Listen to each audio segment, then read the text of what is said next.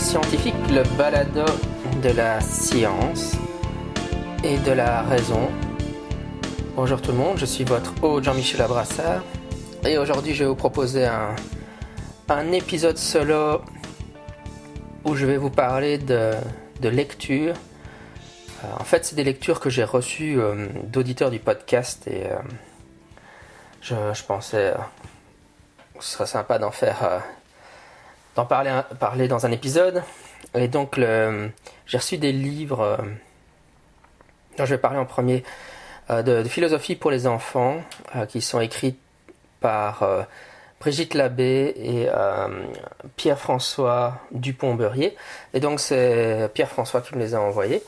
Après l'épisode sur le sur les lectures philosophiques, enfin des, des, livres pour enfants que j'avais fait il y a quelques, quelques semaines. Et donc je les ai, je les ai lus je vais en dire un mot.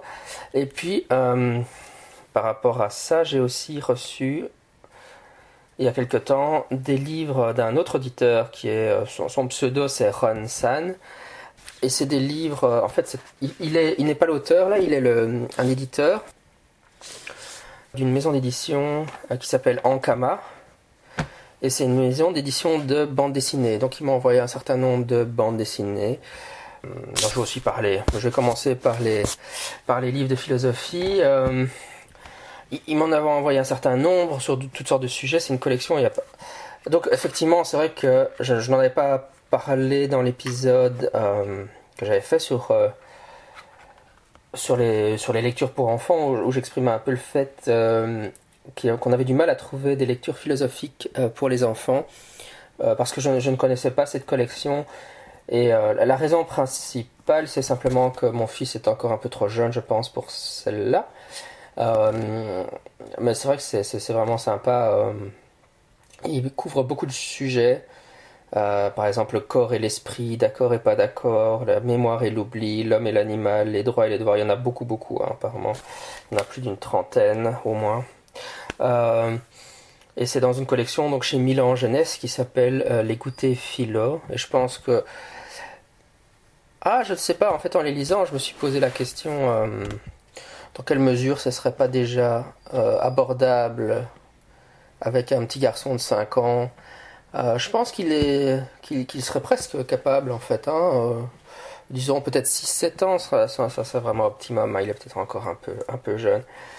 Enfin, il, n'est pas très loin, je pense, de pouvoir de pouvoir rentrer là-dedans évidemment, tout le principe, c'est que je dois lui, lui, lui lire et on, doit les lire ensemble et les discuter avec lui. Euh, et donc, il y a deux volumes dont je vais dire plus. Euh, le volume qui me semble plus intéressant pour des zététiciens, il s'intitule Croire et savoir. Euh, je crois que c'est vraiment celui qui est le plus immédiatement en rapport avec la, zététique ou le scepticisme. on peut dire ah, euh, il, discute euh, en fait vraiment euh, d'épistémologie pour des enfants. Hein. Donc il y, a, plein de choses d'illustration. Et alors, il, y a des petites situations imaginaires et puis avec des commentaires de l'auteur. Et, et donc, il discute de choses comme le soleil se lèvera-t-il demain matin? Est-ce qu'on peut, est-ce qu'on peut trouver un signe noir? C'est des choses classiques hein, pour l'épistémologie. Il parle de la superstition. C'est un livre un peu d'introduction à l'épistémologie, euh, mais aussi il discute euh, de qu'est-ce que ça voulait dire croire par rapport à, savoir. Euh, là, j'ai lu quelques volumes de cette collection. Effectivement, c'est assez typique de leur approche. Il couvre différents sens que les mots peuvent avoir. Et donc, au-delà des questions de comment est-ce qu'on sait ce qu'on sait, que la différence entre croire quelque chose et savoir quelque chose, euh, il discute par exemple de l'expression croire en toi, euh, se croire en soi-même, ou bien alors euh, avoir confiance l'un à l'autre. Je, je, crois qu'on va rester amis pour toute la vie, par exemple. mais donc c'est vrai que, en tout cas, toute la toute la première partie, c'est vraiment vraiment une introduction à l'épistémologie, il parle même un peu euh, des euh, syllogismes, hein, euh, sur les nommer comme tels évidemment, mais c'est vraiment, vraiment pas mal fait. Enfin, moi je trouve ça très sympa. On voit qu'on peut aborder finalement ces sujets-là avec des enfants en bas âge. Il parle aussi de la, foi euh, chrétienne. Et alors ça, ça nous amène à l'autre volume qui euh, devrait intéresser les sceptiques, qui s'appelle Avec religion, sans religion. Donc le volume Croire et savoir, ça c'est vraiment, je dirais, une introduction à l'épistémologie. Donc ça c'est vraiment de la, bon, du scepticisme ou de la zététique. Avec religion, sans religion, là c'est plus sur la, le côté athée hein, du mouvement sceptique, hein, ou l'intersection avec le mouvement athée, entre, le mouvement sceptique et le mouvement athée. Euh, là encore, hein, on retrouve la même situation, des petites histoires qui sont commentées. Euh, et alors il y, a des choses vraiment intéressantes, voir comment ils essayent d'expliquer, euh, par exemple, ils inventent une religion qui n'existe pas pour, pouvoir en comme euh, pour pouvoir en... C'est le grand glacier de l'univers. Le grand prêtre du... J'ai eu le grand glacier de l'univers. Donc pour pouvoir commenter cette religion euh, qui n'existe pas. Ils abordent d'autres arguments comme par exemple euh, la religion grecque n'existe plus. plus personne ne croit dans les dieux grecs. ils discutent de ce qu'est la foi. Et alors, ce qui m'a particulièrement impressionné, en fait, c'est le fait qu'ils abordent carrément carrément. Euh, la, la séparation de l'Église et de l'État. Ils essaient d'expliquer la séparation de l'Église et de l'État, et donc la laïcité. Bon, évidemment, je pense que c'est des, livres de français, donc forcément, la laïcité est quelque chose d'important, mais j'étais quand même impressionné parce que euh, euh, je pense qu'il y a déjà beaucoup d'adultes qui comprennent pas c'est quoi la séparation de l'Église et de l'État. Euh, pourquoi c'est important? Donc ils essayent d'expliquer pourquoi c'est important avec euh, des petites histoires et des petits exemples hein, euh, qui montrent, qui montrent pourquoi séparer l'Église et l'État est quelque chose d'important pour la démocratie. Donc là j'étais vraiment, j'étais vraiment impressionné par le travail pédagogique. Encore une fois, expliquer ça à des enfants, des enfants du primaire, la séparation de l'Église et de l'État, la laïcité alors que même beaucoup d'adultes, je pense, ne le comprennent pas. Euh, assez, assez impressionnant. Voilà, donc euh, c'est sympa. Euh, je dois dire que j'ai pas essayé de les lire avec mon fils, je les ai juste lus pour moi. il faudra voir si j'arrive à. Si je le fais, comment il réagira et qu'est-ce qu'il en pensera. Peut-être que je ferai un feedback à un moment donné.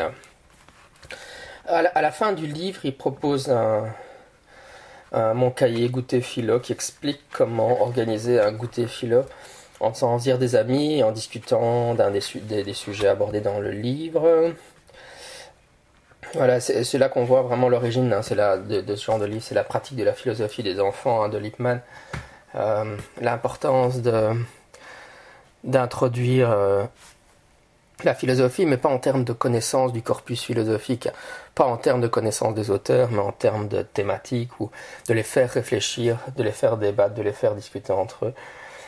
Euh, moi, je suis tout à fait pour, donc ça m'a vraiment euh, bien plu de lire ça, donc j'étais bien content d'en avoir reçu quelques-uns et j'essaierai vraiment de les faire avec avec mon fils, voilà. Alors, l'autre collection, les autres livres que j'ai reçus, ce sont en fait des euh, bandes dessinées donc, qui m'ont été envoyées par Hansan, c'est son pseudo. Donc, ils sont euh, une collection chez Ankama, euh, enfin, tous des, livres qui sont des, bandes dessinées qui sont publiées chez Ankama. il, m'en a envoyé un certain nombre. Alors, j'en ai aussi sélectionné quelques-uns dont je vais parler dans, dans l'épisode. Moi, j'aime bien, j'aime beaucoup la bande dessinée. Hein, euh, je pense que je l'ai déjà mentionné. Je suis surtout un, fan de comics américains, ce qui est un peu, un peu euh, étonnant pour un, prof de japonais, mais euh, voilà. Enfin bon, j'ai grandi, grandi avant Akira, comme j'ai dit toujours, donc forcément. Et donc, c'est vrai que je suis surtout, enfin voilà, j'aime beaucoup la BD. Alors ici, c'est des livres qui, traitent, enfin des bandes dessinées qui essaient de traiter de de sujets euh, sérieux. Donc c'est pas des bandes dessinées, c'est pas des fictions, on peut dire que c'est des essais. Hein. Euh, et ça c'est assez sympa. Et donc c'est vrai que c'était intéressant de lire ça pour voir euh, comment ça donnait quoi. Parce que en, gros on pourrait imaginer, enfin il y a toujours l'idée de, créer du matériel pédagogique pour enseigner la pensée critique ou le scepticisme ou la zététique ou comment l'étude scientifique du paranormal, enfin aborder tous ces sujets, tout ça c'est pas des synonymes, hein, c'est différents sujets pour moi, mais je veux dire comment aborder ces sujets-là. par exemple, dans un autre domaine, on m'avait dit oui, mais comme je fais beaucoup de jeux de rôle, tu pourrais imaginer un jeu, des jeux de rôle pour enseigner la pensée critique. Euh, ça me paraît toujours plus difficile à dire qu'à faire, euh, mais pas impossible. Hein. En, tout cas, il y aurait peut-être moyen de faire ça sous forme de livre vous êtes le héros. Euh, mais le, challenge, en fait, c'est le challenge de Sherlock Holmes.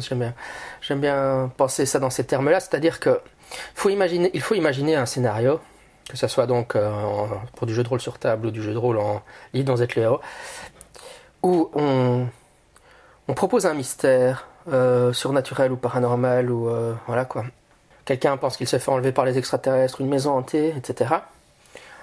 Et euh, il y a peut-être d'autres idées, hein, enfin c'est les premières idées qui me sont venues, enfin pas les premières parce que ça fait un moment que j'y réfléchis, mais en tout cas c'est la méthode qui me paraît la plus évidente. Et alors on, on les joueurs doivent découvrir qu'en fait il n'y a rien de paranormal, découvrir l'explication. Et donc en gros on expliquerait comment faire une enquête euh, sceptique, un skeptical investigation, une enquête sceptique sur un, sur un sujet lié au paranormal. Mais le problème c'est qu'en fait d'un point de vue narratif, souvent révéler que le mystère sur lequel on, lequel on enquête est prosaïque est un peu n'est pas enthousiasmant en fait, c'est un peu euh, c'est anticlimactique. Euh, mais évidemment, Sherlock Holmes et donc Arthur Conan Doyle a fait ça très bien euh, dans Les Chiens de Baskerville, par exemple, dans Le Chien de Baskerville, The Hound of Baskerville. on sait très bien que Sherlock Holmes, avec sa Watson croit au paranormal, mais pas Sherlock Holmes, et Sherlock Holmes arrive à trouver des explications prosaïques pour, pour des, des mystères et des meurtres en apparence surnaturels. Et donc, euh, voilà, enfin, c'est pas impossible à faire. Arthur Conan Doyle le faisait, mais avec brio. Mais c'est pas si évident à faire que ça. Pour, euh, c'est pour ça qu'il y a souvent, malheureusement, ce ressort dans les narrations, dans les films, dans les scénarios. Euh, on voit des choses sceptiques, hein, on a des explications sceptiques, et puis au dernier moment, on révèle qu'il y avait quand même quelque chose de paranormal, d'authentiquement paranormal derrière tout ça. Et c'est un ressort narratif qui fonctionne bien, je pense. Enfin, moi, il a tendance à m'agacer, évidemment, mais je comprends d'un point de vue scénaristique l'intérêt de faire ça. Mais euh, ne pas le faire et rendre l'histoire quand même passionnante, et je pense que c'est un tour de force. Mais encore une fois, un Conan Doyle arrive à le faire. Mais... Et donc, on pourrait imaginer aussi un livre, une bande dessinée qui soit une introduction au scepticisme. Et c'est dans cette optique-là que j'ai un peu lu euh, ces livres et que euh, on me les a envoyés. Donc, D'ailleurs, donc Marion Montaigne a écrit un livre, une bande dessinée qui s'appelle Tu mourras moins bête. La science et pas le cinéma, c'est le tome 1 que j'ai reçu. Euh, et c'est un livre sur, euh, sur la science. Hein. En gros, il prend, il prend, l'auteur prend des, situations qu'on voit dans les films, euh, des scènes d'action, et explique comment ça se passerait réellement. elle explique un peu la science derrière, ce qu'on peut voir souvent dans les films. Et donc, il y a beaucoup d'humour c'est vrai que c'est sympa. Et donc, c'est un bon prototype de comment. Euh, voilà comment euh, essayer d'expliquer la science via la bande dessinée. Ce qui n'est vraiment pas forcément quelque chose d'évident. Donc, c'est une tentative très intéressante. Je vais enchaîner sur un des autres livres. Et c'est le dernier dont je vais dire quelque chose. Et c'était. Euh, Commando culotte, les dessous du genre et de la pop culture par Myriam Mal. Bah, comme le titre l'indique, c'est toujours chez Ankama. C'est un livre sur le féminisme. C'est une bande dessinée hein, euh, sur le féminisme. Et de, manière assez amusante, j'en ai lu un autre récemment, euh, une autre BD chez un autre éditeur qui est aussi. Euh, donc je vais aussi en dire un mot, c'est la petite BD Tech des Savoirs qui aussi fait des, des BD très sympas sur des sujets qui sont aussi des essais. Donc c'est une autre collection chez Le Lombard. Et là, c'était le féminisme en sept slogans et citations euh, de Anne-Charlotte Husson. Euh, donc je vais un peu parler des deux, comme ça je, fais d'une pierre deux coups. Mais celui que j'ai reçu, c'est donc Commando Culotte. Elle essaye de présenter vraiment les problèmes liés à la, représentation des, femmes dans les médias, qui sont des sujets dont on a déjà parlé sur, le podcast, comme par exemple l'épisode que j'ai fait avec Jérémy sur, euh, le film, le récent film Ghostbusters.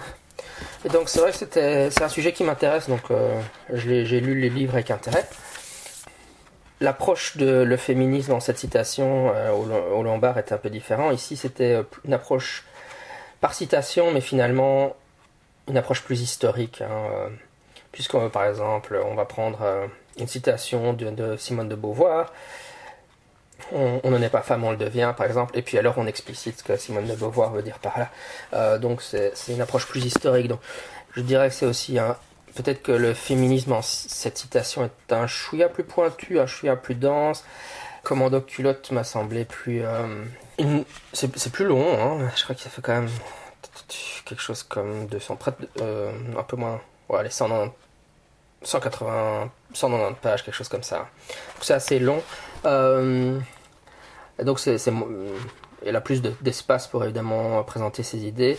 Alors au, niveau des points forts, ce qui est vraiment sympa dans le livre, c'est que euh, présente euh, des séries TV ou des films, etc. qu'elle commande. Donc il y, a, par exemple un chapitre sur Game of Thrones bah, qui a beaucoup de points positifs et quelques points négatifs. Ouais, juste, un truc, enfin c'est de l'ordre du détail, peut-être que quelqu'un pourra, pourra me dire euh, dans, les, dans, les, dans les commentaires sur le blog, mais euh, elle, mentionne dans ce passage qu'il n'y a pas de... Il n'y a pas de viol masculin dans Game of Thrones, mais j'ai le vague souvenir que dans la saison 3, quand on a toutes les séquences où Tion, Théon, je sais pas comment le prononce en français, mais en anglais c'est Tion Greyjoy, hein, s'est fait euh, torturer euh, par Ramsey. Ah ouais, spoiler pour Game of Thrones. mais c'est pour la, saison 3, donc on est loin. J'ai le vague souvenir qu'avant de l'émasculer, euh, Ramsey lui. C'est dans, toute la séquence assez difficile à regarder de Game of Thrones où il se fait torturer, mais qu'il lui envoie des femmes pour avoir des relations sexuelles avec lui avant l'émasculation et donc j'ai mon impression générale, si j'en ai le souvenir correct, c'est que ça correspond assez bien à une scène de viol masculin, parce qu'on difficilement imaginer qu'il donne son consentement à ce moment-là. De toute façon, il est attaché, si je me souviens bien, sur la table. C'est pas présenté, enfin de toute façon, ça fait partie de, les, de toute la torture qu'il subit, donc euh, c'est pas présenté comme quelque chose qui lui serait profitable par la suite, parce que c'est pas présenté comme quelque chose qui n'aurait pas d'impact psychologique. Maintenant, c'est peut-être quelque chose dont je me souviens mal. Euh, et surtout, euh, je crois qu'on a tous eu du mal à regarder ces épisodes hein, dans la saison 3, toutes les séquences de torture. J'ai peut-être un, faux souvenir, enfin quelqu'un pourra me, me, dire dans les, dans les commentaires du blog si c'est correct. Mais moi en tout cas, euh, j'avais quand même l'impression de cette séquence-là que pendant, la, ah, pendant, pendant les phases de torture, il lui envoie euh, une ou deux femmes pour avoir des relations sexuelles avec lui avant, avant l'émasculation. Et à mon avis, ça, ça qualifie assez bien pour une scène de viol masculin. Euh, Game of Thrones est quand même assez, assez hardcore, donc euh, je pense que euh, ça, aurait été bizarre qu'il n'y ait même pas une scène de viol masculin. Mais peut-être que les gens, quand ils la voient, ça c'est justement un peu le problème dont elle parle, que quand on voit une scène de viol masculin, on ne perçoive pas ça comme une scène de viol, mais bah, voilà, je laisserai ça dans les commentaires, j'ai l'impression, en, supposant que je me souvienne bien de la scène, mais de toute façon, c'est vraiment qu'un point de détail. Enfin, c'est le, fan de Game of Thrones en moi qui, qui a réagi à ça. Donc, ouais, c'est assez sympa. Bon, il y a des choses. Euh, il y a des choses qui, euh, qui me plaisaient moins, mais. Euh, bon, par exemple, il critique Barbie par rapport à He-Man, ça c'est quand même une chose. Bon, forcément, Barbie c'est une attaque facile. J'aurais préféré qu'elle commande plutôt, je sais pas moi, Wonder Woman versus Superman plutôt que comparer Barbie avec He-Man. Dire Barbie, il y a vraiment pas grand chose à, à sauver de chez Barbie. Et puis bon, American Pie, c'est vraiment pas terrible. Quand je l'avais vu, j'avais déjà trouvé que c'était pas terrible. Enfin voilà, il y a des choses, des choix. Mais sinon, j'ai trouvé, voilà, je trouve que ça vaut la peine d'être lu. C'est une présentation vraiment très claire, très euh, pédagogique de ce qui me semble être une pensée assez mainstream pour les, pour les féministes. Donc euh, pour ça, je n'hésiterai pas à le recommander. Oui, évidemment, ça, ça inclut des choses qui, moi, me titillent un peu. Forcément, nous même, dans le féminisme, en, cette citation, on a la même chose. Hein. Évidemment, on nous dit que le genre, c'est purement euh, constructiviste, donc c'est purement la culture qui décide du genre des gens. Et là, la, référence qu'on nous donne, c'est Catherine Vidal, évidemment. Mais Nicolas Gauvry a fait des épisodes pour critiquer euh, Catherine Vidal. Et d'ailleurs, euh, tant, que j'y suis, sur ce, sujet-là, je suis en train de lire un excellent livre qui s'appelle Homme. C'est un manuel de psychologie qui s'appelle Homme, Femme, l'évolution des différences sexuelles humaines chez De Book. Et ça, c'est un livre de psychologie évolutionniste. Va des rétro bah, qui fait le point un peu sur ce qu'on sait en termes de, des différences hommes-femmes, aussi bien physiques euh, que cognitives que comportementales. Quand on lit ça, euh, c'est euh, après quand, quand, on entend juste bah oui les, différences entre les gens c'est purement constructiviste, c'est purement la culture, c'est un peu rude quoi. Surtout si c'est pas argumenté de manière sérieuse. Évidemment parce qu'ici ils expliquent très bien la, sélection sexuelle, hein, pas la sélection naturelle, la sélection sexuelle et comment celle-ci peut influencer des différences entre mâles et femelles chez les animaux et puis transfère ça chez les, euh, chez les êtres humains. Bon, alors on va, une défense, ce serait de dire oui, mais enfin bon, c'est juste des différences physiques, mais pas euh, psychologiques, euh, cognitives. Mais en fait, fondamentalement, moi je me demande toujours si cette idée-là vient pas d'une sorte de rejet. Enfin, on sait bien que la théorie de l'évolution de, Darwin est quand même rejetée pour des raisons, parce qu'on n'a pas envie d'être des animaux finalement. Et l'idée que, que, les différences hommes-femmes soient euh, comportementales, hein, soient purement culturelles, entre les genres soient purement culturelles, rien qui s'explique par la psychologie, par la sélection sexuelle.